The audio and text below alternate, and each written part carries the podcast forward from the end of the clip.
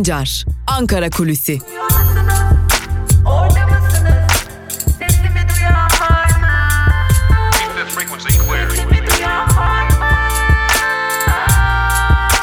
Özgürüz Radyo. Özgürüz Radyo. Özgürüz Radyo'dan merhaba sevgili dinleyenler. Ben Altan Sancar. Hafta içi her gün olduğu gibi bugün de Özgürüz Radyo'da Ankara Kulisi programıyla sizlerleyiz. Ve yine Ankara'nın gündemini siz değerli dinleyicilerimizle paylaşacağız. Tabi herkesin aklında aynı soru var. Dün Halkların Demokratik Partisi'nde gerçekleşen istifa, istifanın arka planında neler yattığı sorusu. Açıkçası şunu belirtmekte fayda var. HDP'li kaynaklarda istifa eden Ahmet Şık da henüz bu konuya dair net bir açıklık getirmemiş durumdalar.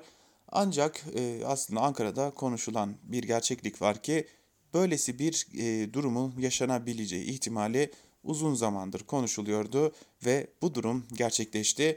Şu an itibariyle HDP'den istifa eden Ahmet Şıkkın kararına dair elde edilen ilk bilgiler bunlar uzun zamandır ortada bir takım anlaşmazlıkların, bir takım anlayış ve siyaset farklılıklarının olduğunu belirtiyor taraflar ve buna dair de bir istifanın geleceği bekleniyordu ve bu istifa kaçınılmazdı deniliyor ve dün de bu istifanın gerçekleştiğini görüyoruz.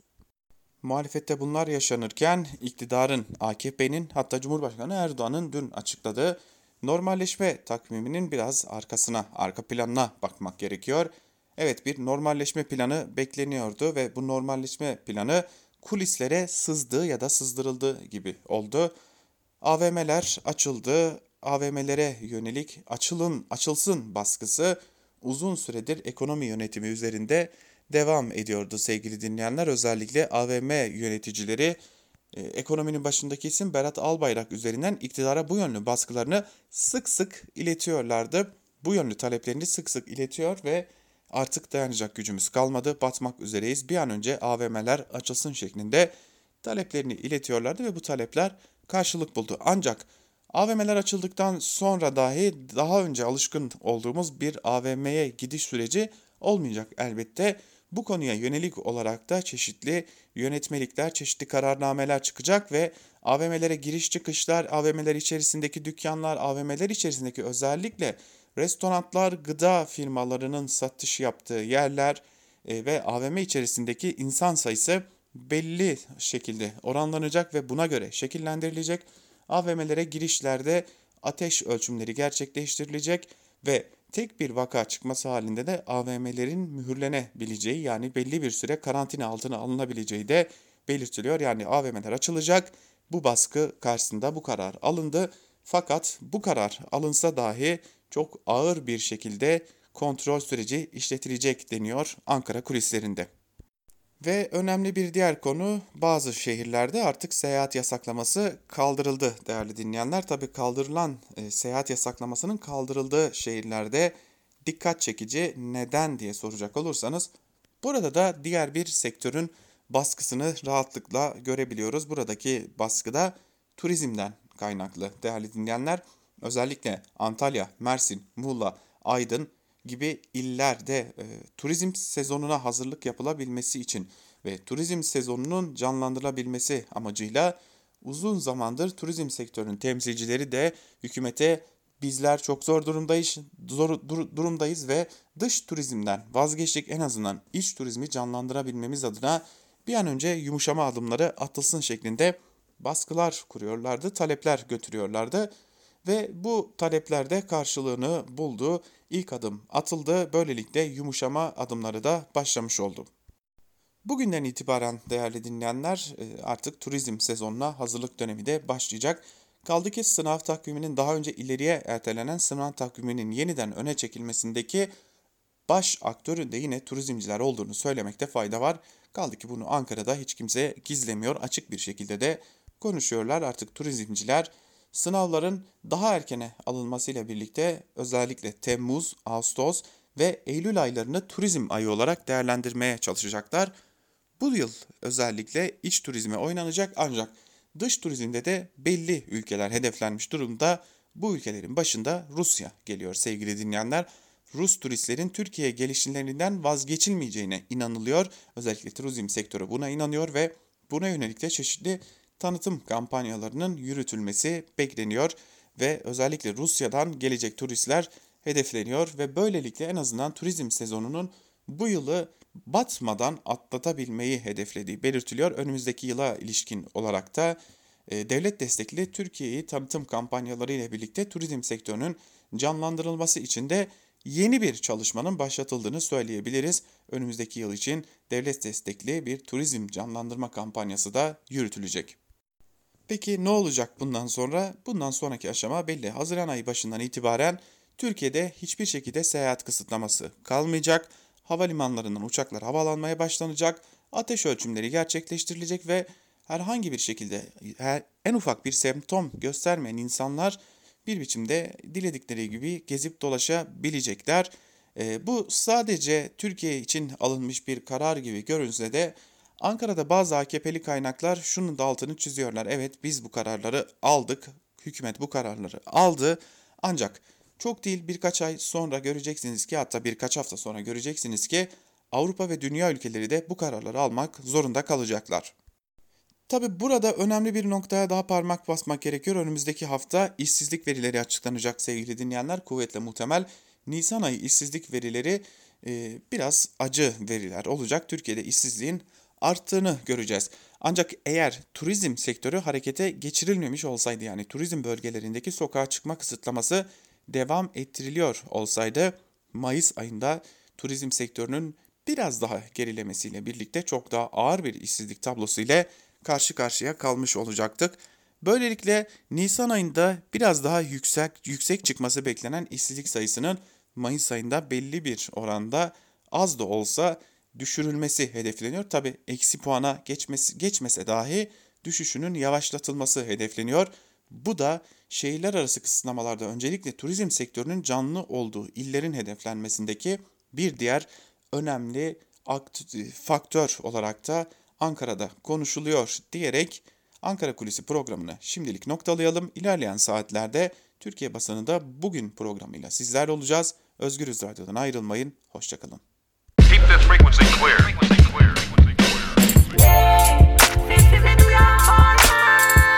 Altan Sancar, Ankara Kulüsi.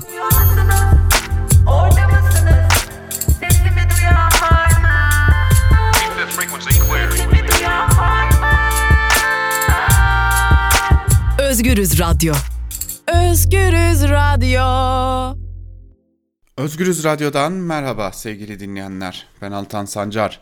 Hafta içi her gün olduğu gibi bugün de Özgürüz Radyo'da Türkiye basınında bugün programıyla karşınızdayız ve yine Türkiye basınından kısa özetleri siz değerli dinleyicilerimizle paylaşacağız.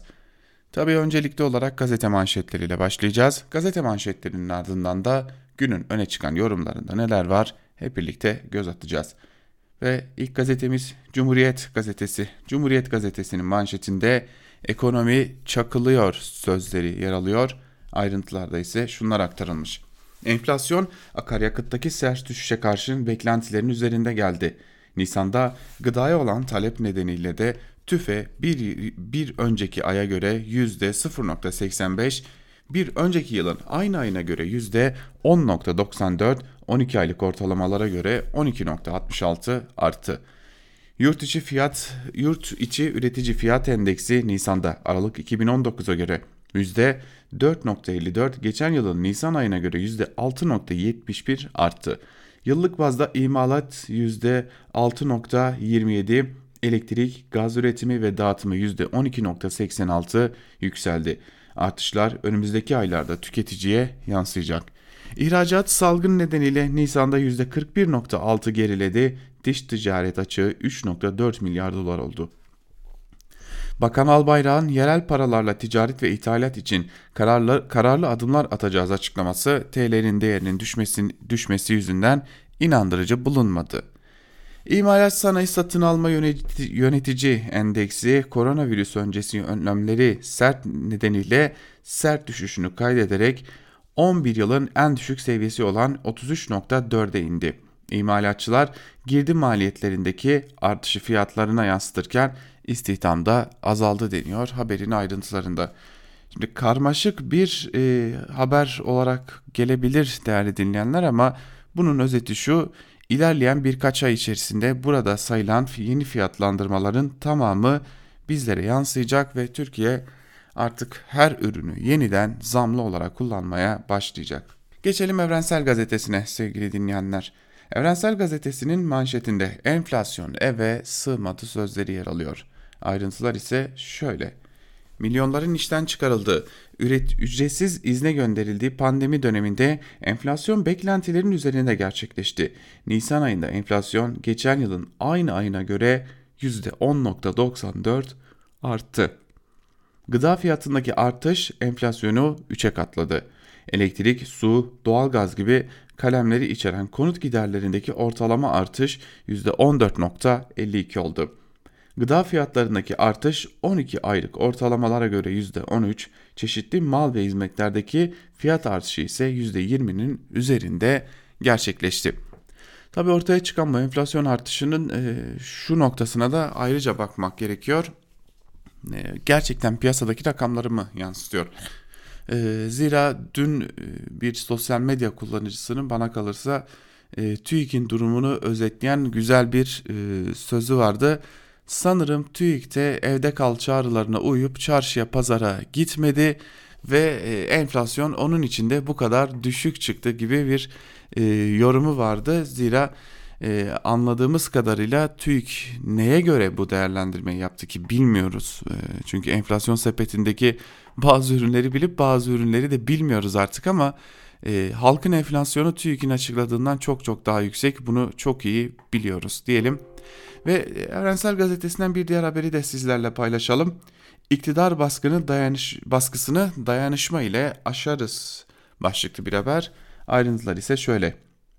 İktidarın hedefindeki belediyelerden HDP'li Kars Belediye Eş Başkanı Ayhan Bilgen gazetemize konuştu. İktidarın tekçi anlayışına karşı demokrasiyi savunmanın gerekliliğini hatırlatan Bilgen, halkçı, toplumcu belediyeler arasında bir dayanışma ortaya koymak gerekiyor dedi şeklinde de haberin ayrıntıları aktarılmış biliyorsunuz. Uzun süredir iktidar e, medyasının e, açık bir şekilde hedefinde e, ayağın bilgendi. Geçelim Bir Gün Gazetesi'ne. Bir Gün Gazetesi'nin manşetinde Hamaseti bırakın bu tabloya bakın sözleri yer alıyor. Ayrıntılar ise şöyle.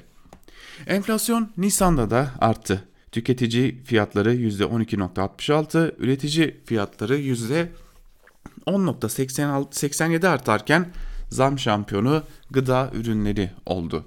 Büyüme göstergelerinden olan satın alma yöneticileri endeksi Nisan'da tarihin en sert düşüşünü kaydederek son 11 yılın en düşük seviyesi olan 33.4'e indi. İhracatta da büyük düşüş yaşandı. Geçen yılın Nisan ayına kıyasla ihracat %41.38'lik düşüş yaşadı. İthalatta %28.31 azalma gerçekleşti. Dış ticaret açığı ise 3.97 milyar dolar oldu. Yurttaşların tüketimi azalırken banka ve kart borçları artıyor. CHP Ekonomi Bürosu'nun raporuna göre yurttaşlar salgın ortamında daha az harcadı, bankaları daha fazla borçlandı. Buna karşılık bankaların karı arttı. Yurttaşın borcu bir haftada 7,5 milyar lira artarak 637,5 milyar liraya yükseldi deniyor bu haberin de ayrıntılarında. Bu acele kararın faturası ağır olur başlıklı bir diğer haberi de paylaşalım sizlerle. Bakanlar Kurulu'nun ardından açıklama yapan AKP'li Cumhurbaşkanı Erdoğan normalleşmenin Mayıs, Haziran ve Temmuz aylarına yayılacağını söyledi. Erdoğan 65 yaş üstü kişilerin sokağa çıkma yasağı uygulanan günlerden birinde 4 saat izin verebileceklerini söyledi. Berber, kuaför, güzellik salonu 11 Mayıs'ta faaliyete geçirilecek diyen Erdoğan, Yüksek Öğretim Kurumları sınavı 27-28 Haziran'da, LGS 20 Haziran'da, askeri öğrenci sınavı 14 Haziran'da yapılacaktır. Üniversiteler 15 Haziran'da akademik takvime dönecekler. Adliyeler ara verilen duruşma, keşif, yargı süreci, icra, iflas takipleri 15 Haziran'da başlayacak ifadelerini kullandı denmiş. Haberin ayrıntılarında evet e, öyle görünüyor ki faturası bize çıkacak. Faturası yine yurttaşa çıkacak. Zira Kimse kendi korunaklı alanlarında zarar görmeyecek. İşe gitmek zorunda kalan yurttaşlar zarar görmeye devam edecekler. Geçelim Yeni Yaşam gazetesine. Yeni Yaşam gazetesinin manşetinde tertele hiç bitmedi sözleri yer alıyor. Ayrıntılarda ise şunlar aktarılmış. Dersim katliamının üzerinden 83 yıl geçti. Tertelerin yıl dönümü nedeniyle yapılan açıklamalarda Türkiye'de benzer politikanın devam ettiği belirtilerek katliamlarla yüzleşme çağrısı yapıldı. DTK'den yapılan açıklamada DTK olarak Dersim katliamı ile ilgili devleti yüzleşmeye çağırıyoruz. Dersim ismi iade edilmeli ve Dersim halkından şahıslar ya da partiler adına değil devlet adına özür dilenmelidir denildi şeklinde ayrıntılar aktarılmış. AYM'ye adalet çağrısı başlıklı bir diğer haberi de aktaralım sizlere. Anayasa Mahkemesi'nin yakında infaz düzenlemesinin iptali ile ilgili CHP'nin yaptığı başvuruyu ele alması bekleniyor. 11 akademisyen ve hukukçu ortak çağrı yaparak çıkarılan yasa infazda eşitliği gözetmemiştir. Aynı cezayı alan iki hükümlüden biri yararlanıp tahliye olurken başka bir gruptaki hükümlü cezasını çekecektir ki bu durum anayasanın eşitlik ve hukuk ilke, devleti ilkelerine ve Avrupa İnsan Hakları Sözleşmesi'ne aykırıdır denildi. Düzenlemenin mevcut haliyle toplumdaki siyasal yar yarılmayı derinleştireceği belirtilen bu şu vurgu yapıldı. Düzenlemenin gerekçesi Covid-19 salgını olarak gösterilmiş olduğu halde şunlar arasında suçlar arasında ayrım yapılarak yaşam hakkının özünün ihlaline zemin hazırlanmıştır. Anayasa Mahkemesi'nin bu yanlışlıkları denetim yetkisi ve özgürlükler lehine yorum imkanları çerçevesinde düzelteceğine inanıyoruz.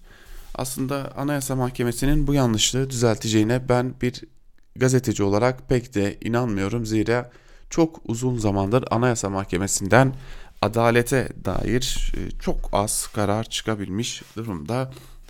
Bazen sadece adalet kırıntıları toplayabiliyoruz. Geçelim bir diğer gazeteye.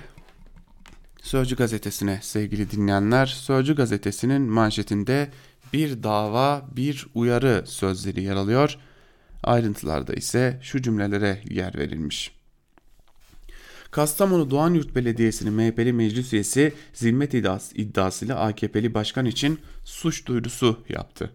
MHP'li meclis üyesi Mustafa Hamdullah Kayıran, AKP'li belediye tarafından alınmış gibi fatura düzenlenen binlerce liralık malzemenin aslında belediyeye gelmediğini belirledi. AKP'li Doğan Yurt, belediye başkanı Ahmet Kaya hakkında zimmet ve evrakta sahtecilik iddiasıyla savcılığa suç duyurusunda bulundu. Bursa, Bursa Yıldırım Belediyesi'nin MHP'li meclis üyesi 80 milyon liraya araç kiralanması üzerine başkanı uyardı. MHP'li meclis üyesi İhsan Bilgili, belediyenin geçen yıl 80 milyon liraya araç kiraladığını, bu masrafında savurganlık olduğunu belirtti. Araçlar için belediye kasasından çıkacak paranın 186 milyona ulaşacağını söyledi. Çok da sorun değil, muhtemelen iktidarın ortakları bir şekilde arayı bulacaklardır. İktidar suçladıkça CHP'li başkanların oyu artıyor başlıklı haberin ayrıntılarında kimi e, oylar verilmiş. Hani kimi belediye başkanlarının oylarındaki artış verilmiş. Örneğin Ekrem İmamoğlu Mart 2019'da %48 ve Nisan 2020'de %55 gibi görünüyor.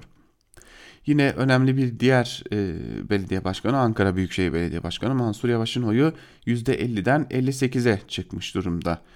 E, bu da önemli bir diğer e, konu. Yine Zeydan Karalar da %5 oranında oyunu arttırmış ve %53'ten 58'e çıkmış gibi görünüyor oy oranı. Geçelim bir diğer gazeteye. Karar Gazetesi'ne sevgili dinleyenler. Karar Gazetesi'nin manşetinde son bir, bir hamleyle bitirelim sözleri yer alıyor. Ayrıntılarda ise şunlar aktarılmış. Türkiye'de vaka ve iyileşen hasta sayılarındaki olumlu gidişata rağmen bilim insanları sık sık gevşemenin tüm kazanımları boşa çıkaracağını hatırlatıyor. Son olarak bilim kurulu üyesi Profesör Doktor Tevfik Gözlü her şey normalmiş gibi davranırsak bir haftada yukarıya doğru çıkışı görürüz. Daha uzun bir süre, süre evde kalırız dedi. İstanbul Tabip Odası da erken dönemde alınacak yanlış kararın bedeli ağır olur dedi.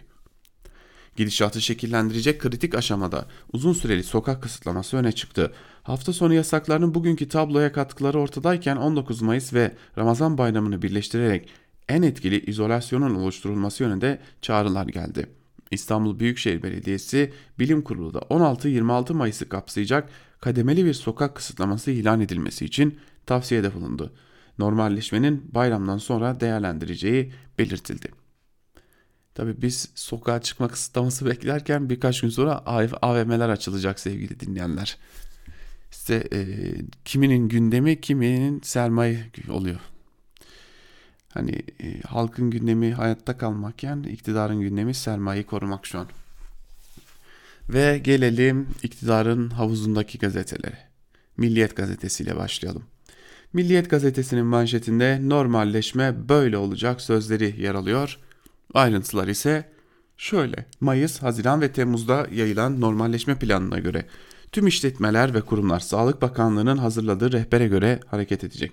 65 yaş üstündekiler ilk etapta hafta sonu sokağa çıkma sınırlandırması olan günlerin birinde 4 saat süreyle evlerine yürüme mesafesinde kalmak şartıyla dışarı çıkabilecek. İlk uygulama 10 Mayıs pazar 11 ile 15 arasında gerçekleştirilecek. İstanbul, Ankara, İzmir'deki ticari taksiler için tek çift plaka uygulaması sona erdi. Alışveriş merkezleri, berber, kuaför, güzellik salonu gibi işletmeler 11 Mayıs'ta faaliyete geçecek. Askerlik terhis işlemleri 31 Mayıs'ta başlayacak. Milli Savunma Bakanlığı'nın tayin faaliyetleri 1 Haziran'da, cerp işlemleri 5 Haziran'da, bedelli askerlik işlemleri 20 Haziran'da başlayacak. 20 yaş altı için bu esneme iki grup halinde uygulanacak. 0-14 yaş grubu 13 Mayıs çarşamba günü 11-15 saatleri arasında yürüme mesafesiyle dışarı çıkabilecek. 15-20 yaş arası ise 15 Mayıs Cuma günü yine aynı şartlar ve saatlerde dışarı çıkabilecek. 31 ildeki seyahat kısıtlamasından Antalya, Aydın, Erzurum, Hatay, Malatya, Mersin ve Muğla kapsam dışına çıkarıldı. Diğer illerde 15 gün uzatıldı. Şimdi sanırsınız ki Covid-19'un aşısı bulundu, Covid-19'un ilacı bulundu ve Covid-19 artık dünya üzerinden silinmeye başladı. Ama öyle bir şey yok. Ee, hala Covid-19'la yaşıyoruz. Ama gelin görün ki bizler sanki tüm sorunlar çözülmüş gibi normalleşmeye başladık bile. Geçelim Hürriyet gazetesine. Hürriyet gazetesi de normale doğru manşetiyle çıkmış ve yine Cumhurbaşkanı Erdoğan'ın açıkladığı ve az önce Milliyet gazetesinden aktardığımız ayrıntılar Hürriyet gazetesinin manşetinde de yer alıyor. Bir diğer haberi aktaralım. Avrupa'yı gözleyeceğiz başlıklı bir haber. İtalya, Almanya ve Macaristan dün kademeni normal hayata geçti. Bilim Kurulu üyeleri Profesör Doktor Mehmet Ceyhan ile Profesör Doktor İlyas Öktemtaş Türkiye'nin ilk adımları atarken bu ülkelere bakacağını söyledi. Ceyhan ve Dökmetaş Avrupa'daki bu uygulamaların normal hayata geçişte Türkiye'ye yol göstereceğini söyledi. Ceyhan biz de bunları izleyerek sonuçlara bakarak önlemleri gevşetme kararları alabiliriz dedi. Dökmetaş da Almanya'nın okul okul kararının gelecek günlerde Türkiye'de uygulanabileceğini de söyledi deniyor haberin ayrıntılarında. Hemen sabah gazetesine geçiyoruz. Tabi zaten tekmili birden aynı manşetle çıkmışlar yandaşların. Ee, sabah gazetesi de normal hayata kademeli dönüş manşetiyle çıkmış. Yine az önce aktardığımız ayrıntılar var. Ee, ancak normal hayata dönerken bakın Cumhurbaşkanı Erdoğan normallikten bahsederken e, ortada koca bir salgın varken insanlar ölüyorken e, ve Türkiye'nin ne halde olduğu malumken bakın Cumhurbaşkanı Erdoğan ne söylemiş. Başkan Erdoğan'dan CHP'ye sert eleştiri yöneltti. Harekat düzenleriz, eli kanlı diktatörlerin, teröristlerin yanında yer alırsınız. Şehit sayısını yüksek göstermek için yalan uydurursunuz. Salgın olur vefat sayısının gizlendiği iddiasıyla ortada dolanırsınız. 45 gün içinde kurduğumuz hastaneyi 14 milyar uçtu diye karalarsınız. İnsanlık Covid-19 yenecekse inşallah bu bağnaz zihniyeti de milletimiz tarihe gömecektir.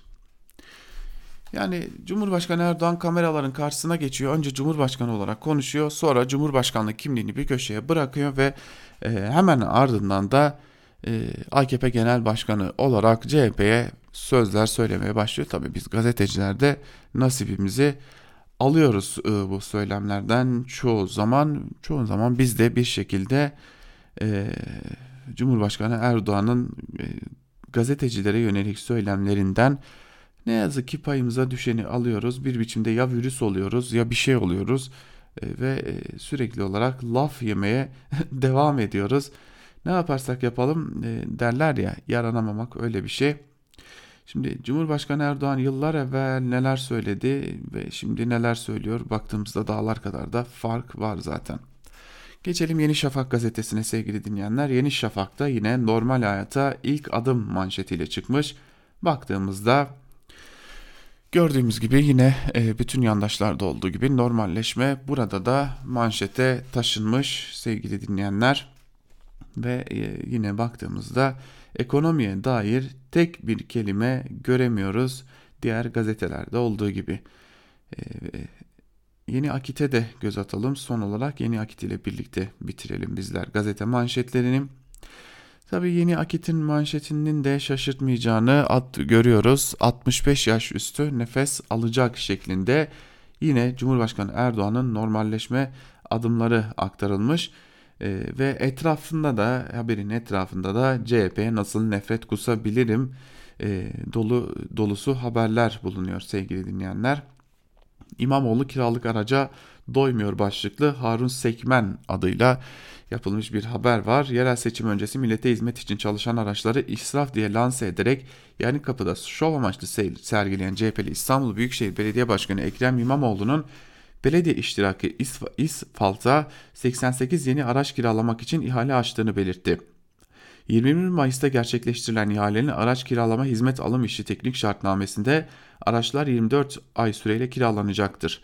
Yüklenici tarafından teslim edilecek ilk 5 grup araçlar 2020 model ve 0 km altı olacaktır ifadelerine yer verildi denmiş haberin ayrıntılarında. Evet, salgın mı var yoksa biz ülke genelinde başka şeylerle mi uğraşıyoruz? Gerçekten anlayabilmiş değilim ama e, salgın dışında her konuyu konuşmaya devam ediyoruz. Türkiye'de ne yazık ki ve öyle görünüyor ki bu şekilde de devam edeceğiz. Çünkü e, bir türlü bir türlü sevgili dinleyenler e, Türkiye'de salgını konuşmadık. Sürekli olarak AKP'nin muhalefeti, AKP'nin gazetecileri, AKP'nin toplumun farklı kesimlerine yönelik e, nefretini mi demeli, farklı sözlerini mi demeli işte bunları konuşup durduk ve e, şimdi geldiğimizde salgın döneminde kimler hedef olmadı ki? CHP'li belediye başkanları, LGBTİ artılar, gazeteciler, sağlıkçılar yani herkes hedef oldu ama iktidarın neyi yanlış yaptığını bir türlü konuşmadık. Evet gazete manşetlerini noktalayalım sevgili dinleyenler. Gazete manşetlerinin ardından Günün öne çıkan yorumlarında neler var hep birlikte kısaca bir de onlara bakalım. Ve ilk olarak Sözcü gazetesinden Saygı Öztürk'ün e, yazısının küçük de olsa bir bölümünü paylaşmak istiyorum. Çünkü e, o yardımlar vardı ya CHP'li belediyelerin topladığı ve AKP'nin bir biçimde el koyduğu yardımlar. İşte onlara dair e, bir yazı yazmış Saygı Öztürk.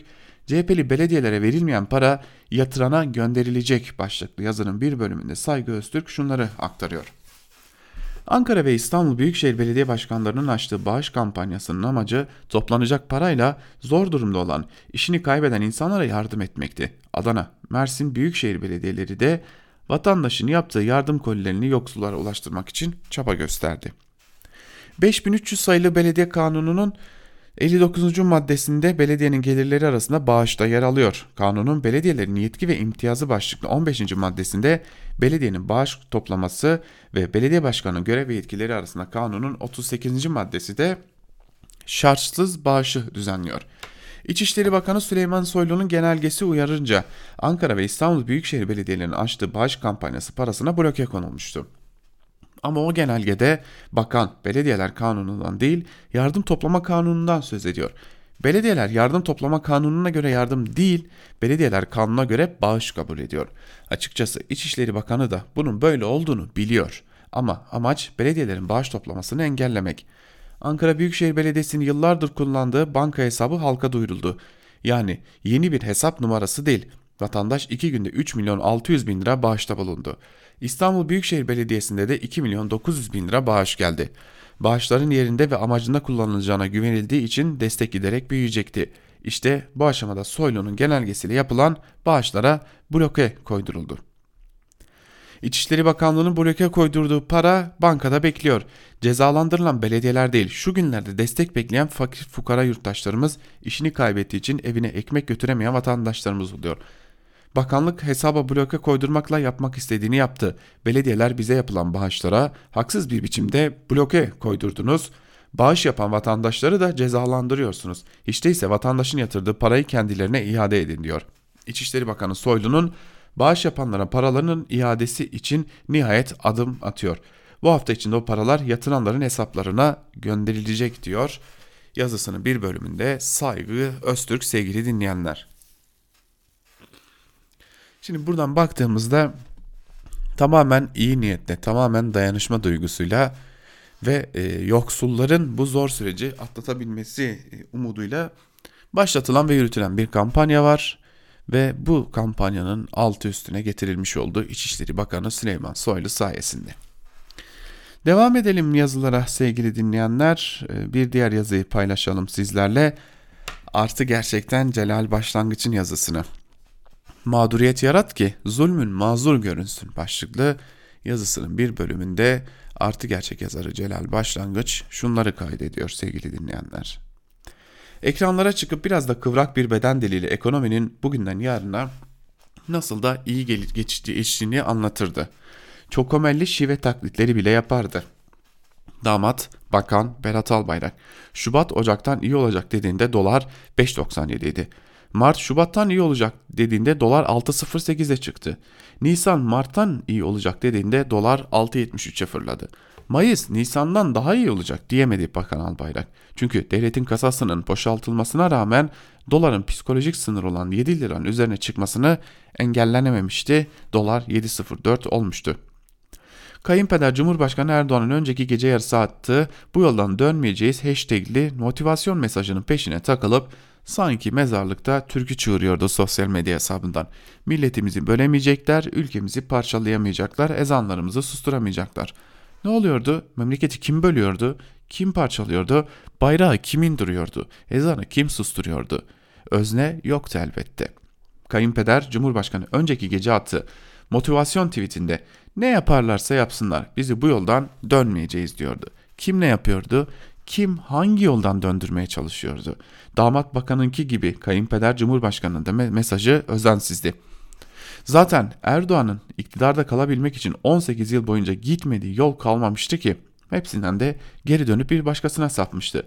Artık döneceği bir yol da kalmamıştı. Aslında bu AKP'nin son dönemde yoğunlaştığı bir öküzün altında darbe arama kampanyasının en tepe noktadan ifadesiydi.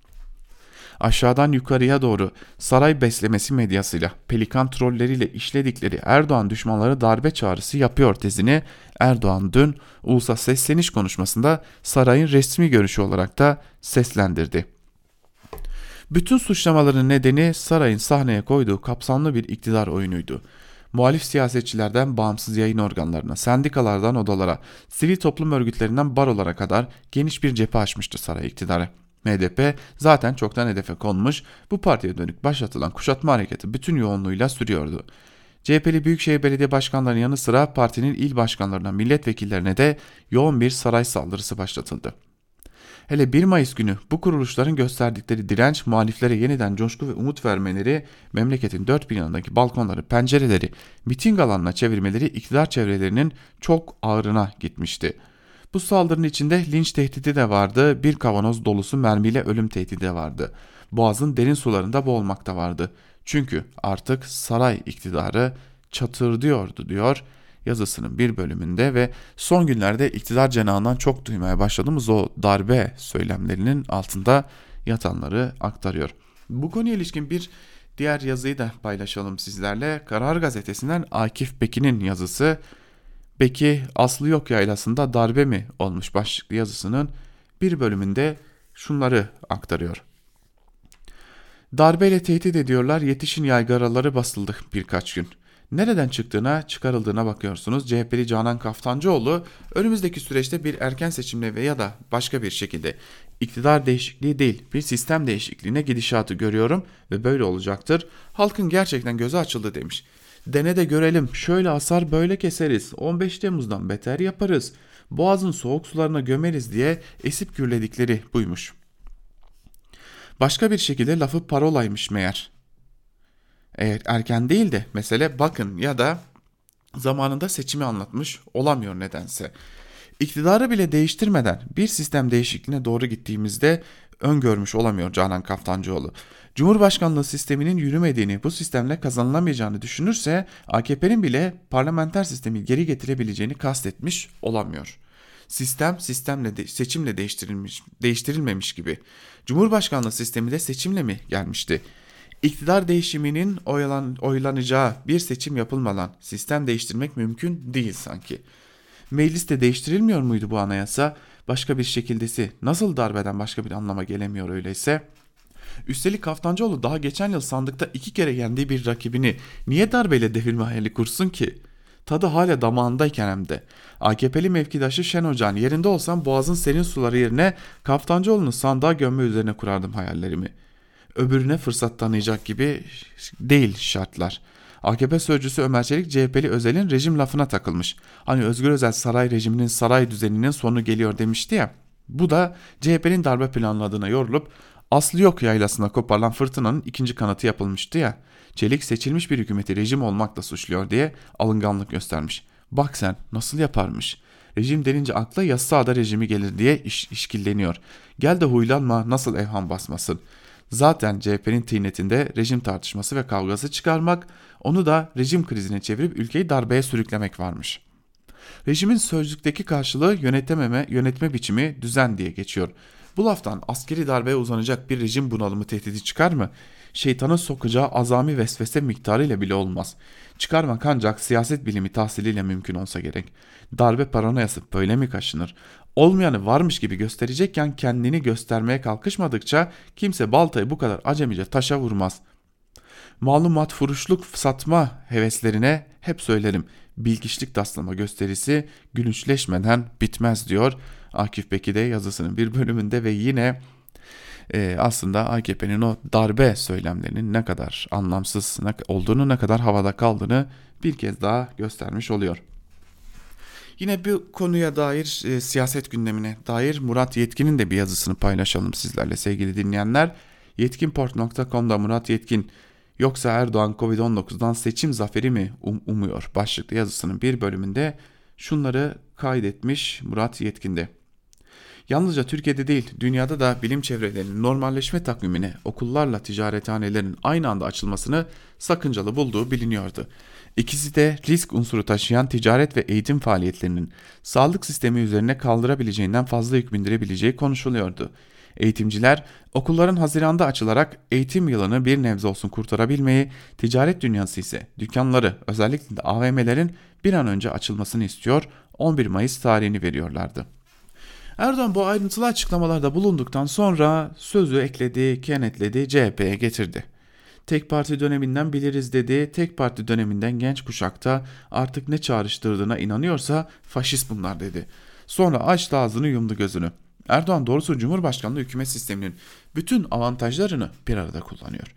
Salgın öncesinde hiç değilse AKP grup toplantıları kontrol altındaki medya tarafından kesintisiz canlı verilirken isteyen vatandaş bakmıyor, kanal değiştiriyor ya da kapatıyordu. O yayınları veren televizyonların diplerde gezinen izlenme oranlarında da görülebiliyordu. Oysa şimdi vatandaş Cumhurbaşkanı salgın önlemleri konusunda ne diyecek diye ekran başına geçtiğinde bir anda kendisini AKP Genel Başkanı dinlerken buluyor. Sorulması gereken soru neden? Erdoğan ne yapmaya çalışıyor?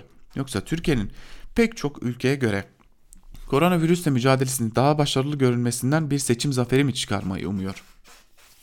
Ekonominin artık kimseye başarılı olduğuna ikna edemeyen görünümüyle seçime gidip başarılı olmayı mı kuruyor?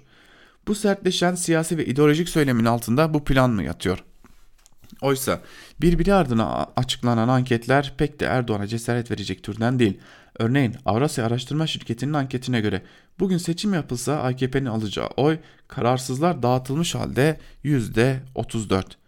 Grafiğe göre MHP'nin tahmini oyu da 8.9 yani %10 barajının altında. Yani yine Cumhur İttifakı olarak seçime girecekse, girecekse olsalar dahi Erdoğan ile Devlet Bahçeli'nin ittifakı %43 alabilecek. %50'nin hayli altında. Ahmet Davutoğlu'nun gelecek ve Ali, Ali Babacan'ın Deva Partisi %2,5'ar oy civarında oylarıyla Cumhur İttifakı'na katılması ihtimali bir yana %50 artı bir formülü ilk seçimde işlemeyebilir.